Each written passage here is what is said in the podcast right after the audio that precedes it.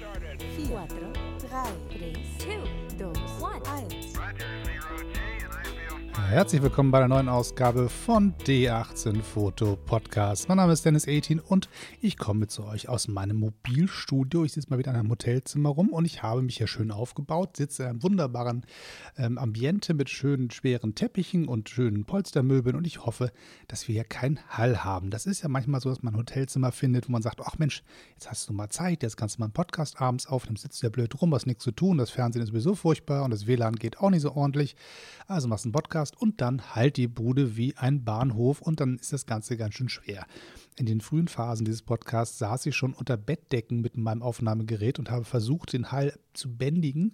Und hier, wenn ich mir so ein bisschen hier so umgucke mit den ganzen Möbeln und den ganzen Teppichen, eigentlich müsste es ganz gut klingen und ich hoffe, dass das für euch auch so der Fall ist. Ich habe alles mitgenommen. Ich habe eine ganze Woche, die ich jetzt hier in einem Hotel rumsitze und habe einfach gesagt, ich nehme einfach mein Zeugs mit und wenn ich abends im Zimmer bin, dann kann ich ja entweder einschlafen, langweiliges Fernsehprogramm genießen oder sagen, ich tue was Sinnvolles und das hier, glaube ich, ist so etwas. Denn ich habe es mal wieder nicht geschafft, letztes Wochenende auf Sendung zu gehen. Es ist ein harter Kampf mit dem blöden Kalender. Ich sage euch das. Es ist nicht so einfach, wie sich das ein Mensch wie ich sich vorgestellt hat. Aber Nachhaltigkeit ist alles. Das heißt, immer schön weitermachen, immer schön weitermachen und sich einfach Mühe geben, dass es am Ende dann doch wieder klappt. Und nur ein paar Tage zu spät, aber zumindest sind wir da. So ist der Plan. Mal gucken. Also das, das, ähm, ja, ich habe euch beim letzten Mal schon vorgejammert, wie dieser Kalender mich drangsaliert und wie ich mit ihm einen heldenhaften Kampf ausfechte. Aber naja, manchmal gewinnt man, manchmal verliert man. Jetzt ist gerade mal so eine Lücke, wo es ganz gut funktionieren müsste. Und vielleicht habe ich ja die nächsten Abende noch ein bisschen Zeit, ähm, auch noch ein paar weitere Folgen aufzunehmen, die dann vorproduziert rauslaufen, damit ihr immer schön was zu hören habt, egal ob ich nur Zeit habe oder nicht. Und da äh, meine ganzen Seminarteilnehmer hier heute Abend gar nicht mehr rumsitzen, wo ich eigentlich damit gerechnet hätte, abends noch so das ein oder andere Gespräch führen zu können. Die meisten spannenden Leute sind irgendwie scheinbar Heimschläfer, wie das so schön heißt, und sind nach Hause gedüst und kommen morgen früh wieder. Das heißt, all die interessanten Gesprächspartner sind alle weg und die langweiligen sind übrig geblieben. Und ähm, so, also von da habe ich nichts Besseres zu tun, als mit euch zu quatschen. Und entsprechend freue ich mich, dass die Chance jetzt da ist. Also wird sie auch genutzt. So, das Thema, um das es heute gehen soll, ist etwas. Ähm, ähm, es kommt aus ist ein, ein, Treffen zwischen zwei Welten, in denen ich mich bewege. Das eine ist die Welt der Fotografie, klar, und die andere Welt, in der ich mich bewege, ist der Bereich Marketing und Werbung. Und diese beiden Dinge miteinander zu verknüpfen, dachte ich, das ist ein Thema, da müsste ich dringend mal was zu machen und habe ich schon ganz lange darüber nachgedacht, wie ich das machen könnte.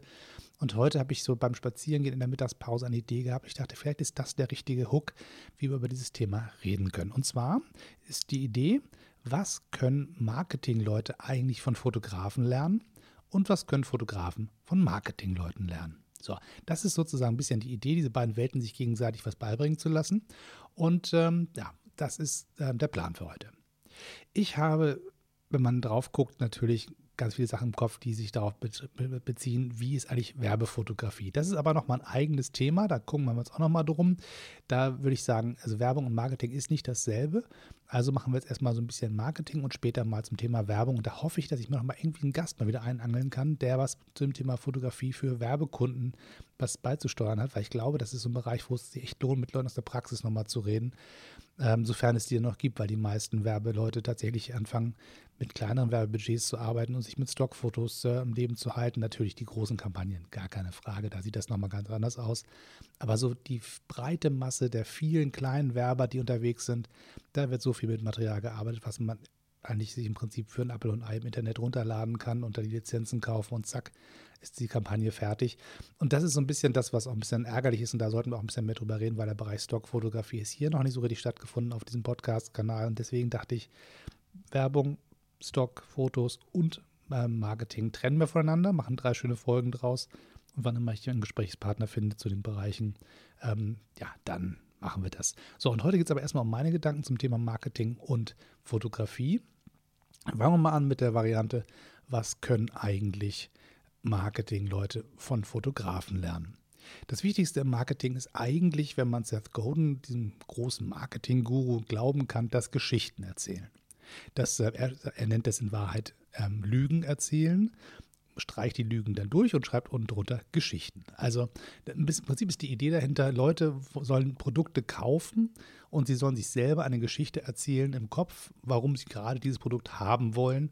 Und wenn der Marketingmensch verstanden hat, was für Geschichten das sind, die die Leute sich in ihrem Kopf erzählen, dann kann der entsprechende Geschichten anbieten, wo die Leute sich reinhängen können und sagen, ja, ja, der hat mich verstanden. So. Und das Geschichtenerzählen ist eigentlich eine ureigene Art, ähm, mit der Fotografie sich gut auskennt. Das ist eine, eine Grundfeste der Fotografie. Nicht alle Fotos erzählen Geschichten, viele ähm, andere Möglichkeiten gibt es natürlich auch. Es gibt die klassischen Varianten von, von abstrakter Fotografie, wo die, das Moment des konkreten Geschichtenerzählens ausgeblendet wird. Oder ein reines Porträt erstmal ist in den meisten Fällen, auch da gibt es Ausnahmen, in den meisten Fällen auch nicht eine klassische Geschichtserzählung. Aber ein gutes Foto, was eine Szene zeigt, eine Gegend zeigt, eine Situation zeigt, kann ganz viel zu tun haben mit dem Thema Geschichten erzählen. Ihr erinnert euch an diesen unfassbar abgedroschenen Satz, ein Bild sagt mehr als tausend Worte. Das ist, glaube ich, auch so. Der Punkt ist sozusagen einfach der, ein gut gemachtes Foto kann einen Spannungsbogen aufbauen, kann Charaktere darstellen, kann über Gefühle sprechen, kann Hoffnung erzeugen, kann Traurigkeit erzeugen. All diese Geschichten dazwischen können passieren, wenn ein Foto wirklich funktioniert. Und diese Art von Geschichten erzählen können Marketingleute sich zu eigen machen und zu sagen, Mensch, wenn die Leute auf diese Art von Bildern so reagieren, was für Geschichten sind das, die da erzählt werden? Was für Hoffnungen sind, stecken in diesen Bildern? Was für Gefühle werden da transportiert? Auf was für Personen springen Menschen an? Ähm, was sind die Geschichten, in denen sich Leute reinversetzen können, wo sie mitgenommen werden können, wo sie das Gefühl haben, ja, da werde ich verstanden mit der Art und Weise, wie ich über die Welt nachdenke. Und ein guter Fotograf, eine gute Fotografin kann solche Geschichten erzählen, die andockungsfähig sind, wo Menschen aufspringen können und mitreisen können. Und wenn Marketingleute diese Lehren daraus ziehen können, glaube ich, kommen sie auch mit ihrem eigenen Interesse relativ weit. Ein weiterer Punkt, der in der Marketing total wichtig ist, ist es darüber zu sprechen, warum eigentlich ein Produkt oder eine Idee oder eine äh, Richtung wichtig ist. Nicht so sehr die einzelnen Punkte, die darunter sortiert sind. Das heißt, übersetzt, ähm, vielleicht einen Schritt zurück, Marketing. Damit meine ich nicht nur Verkaufen von Produkten, sondern damit meine ich auch Werbung, zum Beispiel für politische Parteien, für Gewerkschaften, für NGOs, für Vereine, Verbände, wenn Greenpeace etwas, eine Kampagne startet, dann machen die Marketing. Wenn euch wichtig ist, dass im Stadtteil eine neue Kita eröffnet wird oder ein Spielplatz renoviert wird oder ein paar Bäume geschützt werden vor Fällen, weil da ein Neubaugebiet entstehen soll, dann macht ihr Marketing. Und deswegen, so, so breit sehe ich diesen Begriff auch. Ich sehe die nicht nur auf den reinen Werbebereich oder das Verkaufen von Produkten und Dienstleistungen beschränkt. Ich meine auch die Art und Weise, wie man für eine Idee wirbt. Auch das läuft bei mir im Gedanken unter dem Wort Marketing. Und all diese Dinge lassen sich am besten verkaufen oder Menschen überzeugen, wenn man den Bereich des Warums zuerst anspricht und dann über die Punkte wie wie eigentlich und, und wann und so ähm, spricht. Das heißt, die Reihenfolge ist wichtig. Da ist mal zu sagen, die, ich zeige euch die große Idee. Und die große Idee zu kommunizieren ist in der Werbung und in der, im Marketing einer der zentralen Punkte. Nike verkauft euch nicht den Turnschuh. Nike verkauft euch die Idee davon, ein beflügeltes, kraftvolles Leben, selbstbewusst, schnell, dynamisch, jung, modern, szenisch, ähm, unfassbar gesund. So, das sind die Geschichten, die euch Nike eigentlich verkauft. Das sind nicht die Turnschuhe an sich. Starbucks verkauft euch auch keinen Kaffee. Starbucks verkauft euch das Gefühl, was sich einstellt, wenn man in so einem Laden sitzt hinter seinem schönen Laptop, am besten mit einem leuchtenden Apfellogo drauf, einem Tässchen Kaffee neben sich, überall rum kluge junge Menschen, die ihren Träumen nachgehen, in denen sie in ihren Computern arbeiten, in denen sie das Internet revolutionieren, den, die neueste App aushacken, den neuesten Marketing-Gag sich ausdenken, ähm, den Gedanken einen neuen Podcast skribbeln, was auch immer. Da sitzen die kreativen, coolen Leute mit den geilen Jobs, die tagsüber im Café sitzen können und mit ihren Laptops arbeiten können und in diesen schönen, schweren Ledersesseln sitzen, bei netter Atmosphäre, schönem Licht, schöner Musik. Und dieses Gefühl, dabei zu sein, einer von diesen Leuten zu sein, die da so ihr Leben verbringen, das ist die eigentliche Idee, die ähm, Starbucks verkauft. Also User Experience anstatt Produkt. Und die Art und Weise, wie man sowas kommunizieren kann, hat ganz viel mit Bildern zu tun. Wie sehe ich einen Raum? Wie sehe ich eine Situation? Ähm, aus welcher Perspektive schaue ich eigentlich in einen Raum hinein? Das sind alles Dinge, wo ein Fotograf unfassbar viel erzählen kann und viel erklären kann. Wenn ich einen Raum gestalte, zum Beispiel, damit ich mich so fühle, als wenn ich ähm, im eigenen Wohnzimmer sitze, also ein, ein kleines Mini-Café am Stadtrand, sagt, ich, ich habe Träume davon, ein Café aufzumachen und möchte das so machen, dass alle Leute, die da reinkommen, sagen, ach, hier ist ja wie zu Hause. Wenn ich so ein Ding machen will, weil das soll sich ja erzählen. Das ist ja die Geschichte, die Leute mitnehmen sollen, die gehen rum, erzählen, ich war im Café, düdelüt, und das ist so schön da, als wäre es im eigenen Wohnzimmer. Wenn das die Grunderzählung dieses Cafés ist, also die Marketingidee, dann müssen die Leute reinkommen, müssen sich umgucken und sagen, ja, hier sieht es so aus wie bei mir zu Hause oder wie ich mein Zuhause gerne hätte. Und wie man so ein Bild gestaltet, diesen Blick gestaltet, da können Fotografen unglaublich viel zu beitragen. Die können sagen, bei dem Licht sieht das nicht gut aus. Da hast du da vorne Schatten, das sieht irgendwie komisch aus. Die Ecke da hinten nicht im Hellen, die sind dunkeln, das passt nicht zusammen. Die Farbgebung passt nicht zusammen. Warum sind die Sachen in der Blickachse nicht da, wo sie hingehören? Da vorne ist es unruhig, da ist es leer, da ist es zu voll. All diese ganzen Geschichten, die Menschen von Bildgestaltung her können. Und die wissen, wie man ein Bild gestaltet und ein, ein, ähm, eine, ein, ein, eine Komposition in, in, optischen Elementen darstellt, was ein Fotograf, eine Fotografin ja kann. Das können die auch beitragen, zum Beispiel bei dem Thema Raumgestaltung. Und das sind so Bereiche, wo ich glaube, dass ähm, das Gespräch wenn ich mir so einen Laden einrichte mit einem Fotografen, sehr, sehr befruchtend sein kann. Das heißt im Prinzip, Plädoyer, schnappt euch anstelle von irgendwelchen lustigen Beratern mal einen Fotografen oder eine Fotografin als Beratung. Vielleicht sind die genauso wichtig für euren Plan, ein Projekt umzusetzen, wie ein Coach, der euch sagt, komm, wir gucken uns mal deinen Businessplan zusammen an, überlegen uns, wie deine Einkommens- und Ausgabenstruktur aussieht, wie deine Werbemaßnahmen aussehen könnten und welche Produkte du verkaufen kannst und so weiter. Das heißt, die Investition zum Beispiel in ein Gespräch mit einem Fotografen, einer Fotografin könnte auch dazu beitragen, dass euer kleines Unternehmen, was ihr euch aufbauen wollt, vorwärts kommt.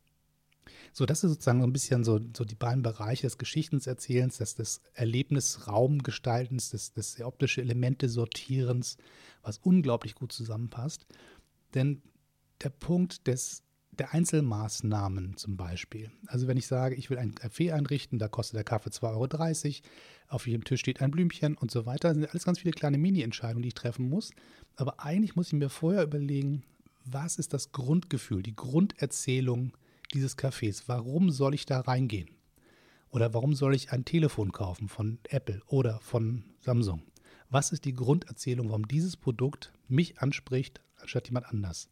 Ihr werdet ähm, feststellen, wenn ihr sagt, ein Auto ist, glaube ich, noch ein besseres Beispiel oder ein Parfum oder ein Getränk, da wird nicht erzählt, ähm, die Kohle hat so und so viel Kalorien oder die, das Auto hat so und so viel PS. Es geht um Freude am Fahren. Es geht um Vorsprung durch Technik. Es geht um ganz viele Sachen, die mit den einzelnen Wies und Warums gar nicht so, also mit den einzelnen Wies und Was nicht zu tun haben, aber ganz viel mit dem Warum. Und das ist ein Blick auf die Welt, den Fotografen auch haben. Die schauen sich das Gesamtbild an. Die gucken sich an, wie fühlen sich die Leute, die vor mir stehen. Was für eine Beziehung haben die zueinander? Was für Interaktionen zwischen Menschen entstehen hier? Da ist unglaublich viel, was Fotografen und Fotografen beobachten können, die und Erkenntnisse gewinnen können, die auch ganz, ganz wichtig sind im Bereich vom Marketing. So, was können nun Fotografen von Marketingleuten lernen? Das ist im Prinzip ähm, häufig eine Umkehrung von, von den verschiedenen Arbeitswelten der Leute. Also sagen wir mal, ein Marketingmensch ähm, hat durchdrungen, wie eigentlich ein Produkt am Markt platziert werden soll. Das müssten Fotografen und Fotografinnen für sich selbst ja auch können. Also wenn ich sage, ich bin ein Fotograf, ich möchte gebucht werden, ich möchte das Menschen Geld geben dafür, dass ich Fotos mache, dann muss ich Eigenmarketing betreiben. Und häufig sind Fotografen und Fotografen tolle Künstler oder technisch sehr versiert oder haben tollen Erfahrungsschatz, wie es geht, gute Bilder herzustellen. Aber sie haben noch nicht verstanden, was sie tun müssen, um sich selbst am Markt zu platzieren, damit sie tatsächlich davon leben können, von dem, was sie da tun. Und da kann man unglaublich viel von den Marketingleuten lernen, wie die zum Beispiel große Marken platzieren. Also wenn ich ähm, ein Fotograf, eine Fotografin bin, jung, aufstrebend, einer von den Leuten, die irgendwie auch noch cool aussehen und ähm, unglaublich selber so Lifestyle ausstrahlen, dann kann ich mich verknüpfen mit der Welt der Lifestyle-Fotografie. Ich komme in einen Raum zu einem Kunden, der ein Produkt platzieren, ähm, präsentieren möchte und die sehen mich als Fotograf und sagen, ja, der gehört hierher. Der, der ist Teil von dieser Logik, in der wir uns bewegen. Wenn ich jetzt aber jemand bin, der sagt, ich mache Fotos von ähm, Corporate Headshots quasi, also von, von Unternehmensführern, die sagen, ich brauche mal wieder ein Foto für meine äh, Homepage oder für meinen Geschäftsbericht, ähm, dann da reinzurocken äh, wie so ein, so ein, so ein jung dynamischer ähm, Werbefuzzi, sagen wir mal böse gesagt, ich bin auch so einer, aber also jung dynamisch nicht mehr so, aber äh, Werbefuzzi glaube ich schon. Ähm, die Frage sozusagen, passt das in den Kontext, wo ich da bin? Oder muss ich dann aufgeräumter daherkommen? Ist es vielleicht nicht schlecht, ein Jackett anzuhaben, wenn ich auflaufe und fotografiere, die im teuren Armani vor mir stehen? Wie kann ich mich in der Welt, in der die unterwegs sind, für die ich fotografieren möchte, selber so präsentieren, dass ich da zugehöre und nicht als Fremdkörper wahrgenommen werde. Das heißt nicht unbedingt anpassen. Das kann auch sein, dass man exakt anders aussieht als die. Das heißt aber, ich muss verstehen, was für ein Bedürfnis haben diese Leute, die einen Fotografen buchen. Wollen die jemand haben, der sie aufrüttelt, der cool, der anders ist, der völlig verrückt ist? Oder wollen sie jemand haben, der eher seriös daherkommt? Und das ist halt die große Frage. Das ist auch nicht so ganz einfach zu beantworten und nicht für jeden gleich. Und es soll sich auch keiner verkleiden in, in seinem Job. Jeder muss sich ja irgendwie dann so geben, wie man selber ist und innerhalb der eigenen Persönlichkeit seinen Schwerpunkt setzen. Aber wenn ich jetzt sage, ich bin ein konservatives Unternehmen, mittelständisch Baden-Württemberg, baue irgendwelche Einzelteile, die dann irgendwie weiterverarbeitet werden in der großen Industrie und brauche ein paar schöne Fotos von mir für meine Unternehmensbroschüre, dann suche ich wahrscheinlich nicht den hippen, ausgeflippten Fotografen aus Berlin-Mitte, der da reingeschlurft kommt mit bunten Haaren und, äh, und Chucks und irgendwie verschlafenem Blick und sagt, ja, Alter, mache ich schon. Sondern vielleicht eher jemand, der eher ein bisschen, bisschen konservativer daherkommt und ein bisschen angepasster daherkommt. Ein anderes Unternehmen, was ganz ähm, bewusst danach sucht, anders zu sein und gezielt Coolness auszustrahlen und auch gerne mal disruptiv am Markt unterwegs ist. Ich denke so über Unternehmen nach wie Zalando zum Beispiel. Also ein Unternehmen, was reinkommt und komplett den ganzen Markt, wie er ist, über den Haufen wirft und sagt, machen wir jetzt alles anders. Solche Leute, glaube ich, haben eher Spaß daran, einen Fotografen da zu haben, der bisschen damit spielt, der disruptiven Attitüde, so dieses, ey, ich ziehe mir doch jetzt keine Krawatte, ich bin Fotograf, ich kann auch cool aussehen. Also diese ich glaube, ihr versteht, was ich meine. Ne? So dieses bewusst zu gucken, wie sind die Leute drauf, für die ich arbeiten soll. Man kann auch als äh, Punk im Businessbereich unterwegs sein und erfolgreich sein. Das geht. Die Frage ist sozusagen, bin ich ein andockungsfähiger Punk? Passe ich in irgendeine Lücke rein der Kunden, mit denen ich zu tun habe, bediene ich ein Interesse, was die haben, ein Bedürfnis, was die haben? Wollen die, die gucken mich als Fotograf an, wollen natürlich wollen sie die Bilder haben, aber in Wahrheit gibt es eine Million Fotografen, die sauber und ordentlich fotografieren können. Die Frage ist, kaufen sie eigentlich nicht doch die Geschichte des Typens, mit denen sie zusammengearbeitet haben? Das ist halt echt spannend, wenn man sich gerade die Leute anguckt, die sehr hochpreisig unterwegs sind. Das sind alles Typen. Das sind alles Leute, wenn man mit denen in einen Raum kommt, dann ist das ein Erlebnis. Dann ist das was Besonderes, mit denen ein gemeinsames Fotoshooting gehabt zu haben. Und wenn ich sage, dass ähm, ich mich am Markt platzieren will, dann ist es wahrscheinlich am besten zu wissen, welche Geschichte ich über mich erzählen kann, damit Leute diese Geschichte spannend finden, sich da andocken können und dann mich zum Beispiel als Fotografen zu buchen. Das heißt, der ganze Bereich, welches Bedürfnis haben meine Kunden, was kann ich dazu beitragen, das Bedürfnis zu befriedigen, wie kann ich sie überraschen, wie kann ich sie bestätigen in dem, was sie sowieso schon wissen. Also all diese ganzen Entscheidungen, die klassische Marketingentscheidungen sind, die kann ein Fotograf auch für sich treffen und durchdenken. Dann der ganze Bereich der Präsentation. Wie stelle ich mich eigentlich dar? Baue ich mich als Person auf? Baue ich mich als Marke auf? Was sind meine Kriterien, was sind die, die Sachen, die man, die einem einfallen, wenn man über mich nachdenkt? Wie trete ich auf? Gibt es eine Art von Stil, den ich als Fotograf habe? Wie passt mein Logo zum Schriftbild auf meiner Homepage? Was, wie sehen meine Visitenkarten aus? Wie sehen die Fotos aus, die ich zeige? Wie ist mein Portfolio aufgebaut? Was gibt es eine durchgängige Linie, wenn ich auf eine Homepage gehe von einer großen Firma, einem großen Produkt? Dann sehe ich, alles passt irgendwie zusammen. Und das Gleiche ist im Prinzip beim Fotografen auch so. Ich gehe auf die Homepage, um mich umzugucken, ob das ein Fotograf ist, mit dem ich arbeiten möchte, schaue mich um und stelle fest, der gesamte Auftritt passt in sich zusammen. Alles ist irgendwie schlüssig aufeinander abgestimmt, voneinander abgeleitet. Es ist irgendwie aufgeräumt und logisch.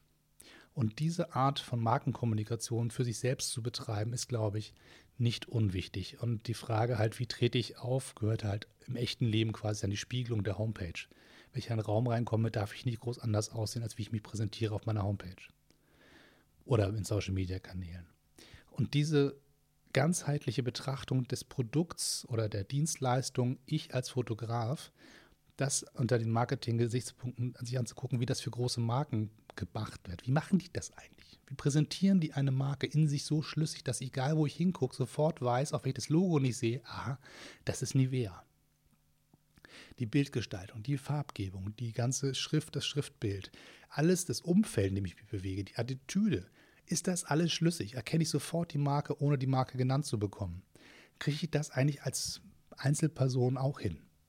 Und das ist sozusagen der Punkt, wo ich dann mal wieder darauf gucke, wenn andere Fotografen das äh, machen, wie sehr genau über sich selbst als Marke nachdenken und sich selber als Produkt sehen. Das ist echt spannend, gerade wenn man das so vergleicht mit Leuten, die sich selber eher als Künstlerinnen und Künstler sehen. Aber auch die haben ähnliche Mechanismen, die sie bedienen. Die würden das wahrscheinlich sprachlich nicht so nennen. Die werden wahrscheinlich abgeschreckt werden von so Begriffen wie Marketing und wie Produkt und Dienstleistung. Das finden die wahrscheinlich ganz furchtbar und wahrscheinlich auch zu Recht ganz furchtbar, weil der Künstler und die Künstlerin an sich hat einen ganz anderen Ansatz an, an, an die eigene Arbeit. Aber wenn sie wahrgenommen werden will, wenn sie eindeutig identifiziert werden wollen, ah, das ist doch die oder der mit dem und dem, die, der, die macht doch das und das. Wenn ich das und das will, muss ich mit dem und dem sprechen. Wenn das in dem, der, der Wunsch des, des künstlerischen Fotografen ist, dann muss man ähnliche Mechanismen bedienen wie der Mensch, der rein am Markt ist, um Geld zu verdienen. So, das heißt, diese beiden Welten, Fotografie und Marketing, können sich gegenseitig ganz viel beibringen, ganz viel miteinander in Austausch gehen. Man kann sich ganz viel abgucken, wie der andere das macht. Und wenn sie zusammenarbeiten, dann funktioniert es natürlich ganz hervorragend, weil gute Marketingmaßnahmen ohne Fotografie funktionieren natürlich überhaupt nicht. Das vielleicht die Klammer am Ende, wenn man sagt, ähm, wenn ich eine Kampagne laufen habe, egal was es für eine ist, ob ich für Brot für die Welt was mache oder ob ich für die Deutsche Bank was mache oder ob ich für einen Autohersteller was, was produziere oder ein, ähm, eine Seminaragentur ähm, ähm oder, oder Akademie ähm, bewerben möchte am Markt, dann überlege ich auch, was für Fotos brauche ich dafür. Eine solche Kampagne funktioniert nicht ohne bildliche Kommunikation. Die Bilder, die Fotos, die Art und Weise, wie wir uns optisch darstellen als Werbetreibende, ist unfassbar wichtig. Dazu zählt natürlich auch Schrift zum Beispiel, Schriftarten und die Art und Weise, wie Schrift gesetzt ist, ist auch Teil dieser Bildlogik. Wir kommunizieren unfassbar viel mit Bildern. Text, klar, gehört immer dazu. Die Leute wollen am Ende, wenn sie Aufmerksamkeit äh, quasi uns geschenkt haben, auch wissen, worum es geht und wollen die Details wissen. Aber kein Mensch bleibt an einem Plakat stehen, wo irgendwie draufsteht, ja, übrigens, wir haben ein total tolles Produkt für dich und folgende Sachen sind da drin und so und so ist das. Sondern die gucken drauf und sehen ein Bild und sagen, boah, das ist aber ein interessantes Bild. Oh, das ist ja, das ist ja hübsch. Oder das ist so verstörend oder so aufrüttelnd oder so magnetisch, dass man sagt, ja, da gucke ich hin. Das heißt, die stärkste Waffe der Werbetreibenden, der, der Marketingleute ist eigentlich die Bildsprache. Und wenn ich nicht nur ein Produkt verkaufen will, sondern sagen möchte, ich möchte mich als Dienstleister im Markt platzieren und mache meine Homepage schick und stelle mich da, so wie ich so bin mit meinem Unternehmen, das ist dann wahrscheinlich eher so die Marketing-Schiene, nicht die klassische Werbung, sondern so, wie bin ich eigentlich? Was, was verkaufe ich eigentlich? Was ist eigentlich das, was man bei mir kriegt, wenn man mit mir ins Geschäft kommt? Neben den Produkten, die ich habe, sondern das, das Erlebnis, mit mir arbeiten zu dürfen. Dann gucke ich auf die Homepage, gucke in die Unternehmensbroschüren und stelle fest, da sind lächelnde Menschen, die treffen aufeinander, die hacken was gemeinsam aus, die stehen von der Flipchart, die geben sich gegenseitig äh, irgendwelche Papiere über den Tisch und dann gucke ich mir das an und denke, ja, es ist alles irgendwie Stockfotografie. Das seid nicht ihr selber, das ist irgendwie so, so dass das könnte auch jede andere Firma sein. Und da gibt es Leute, die stellen sich da und zeigen ganz gezielt, wie sie wirklich sind. Und machen das auch sehr professionell und gut ausgeleuchtete Fotos und alles ist gut gemacht, gar keine Frage aber mit irgendeinem individuellen Touch, einer eigenen Geschichte, einer eigenen Kernkompetenz, eine Art und Weise, wenn ich mit diesen Leuten arbeite, ist das folgendermaßen. Die können folgende Produkte, die haben folgende Leistung, aber das sind auch die Menschen, mit denen es um die es da geht. Das sind die Leute hinter dem Produkt. Mit denen möchte ich arbeiten. Das sind so die Bereiche, wo es spannend wird und wo Fotografie unfassbar wichtig ist, weil eine Homepage, die aussieht wie ein perfekter Werbekatalog, zusammengestückelt aus ähm, Stockfotos, ist im Prinzip erstmal okay so, bedient die Grundbedürfnisse des Kunden, sie informiert mich, sie sagt mir, das ist professionell, das ist ordentlich, die können folgende Dinge.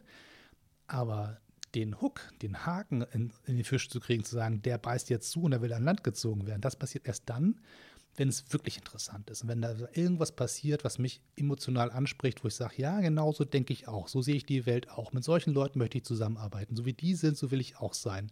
Oder solche Leute fehlen mir noch in meinem Team. Oder ich glaube, wenn ich mit diesen Leuten arbeite, dann werde ich erfolgreich. Und sich so darzustellen, das geht tatsächlich nur, wenn man sich wirklich so darstellt, wie man wirklich ist und die eigenen Stärken ganz gezielt herausarbeitet und dafür Fotografie zum Beispiel nutzt. So, das war jetzt ein kleiner Ausflug in den Bereich Marketing, ein bisschen Werbung mit dabei und Fotografie, wie das zusammengehört. Und ähm, ich denke, dieser Gedanke lohnt sich weiter zu verfolgen. Und ich gucke mal, ob ich mal einen anderen Gesprächspartner finde in der Zukunft, der uns da noch ein bisschen aufhübschen und aufklugen kann. Das äh, Aufschlauen ist, glaube ich, das Wort, was ich versucht habe zu finden.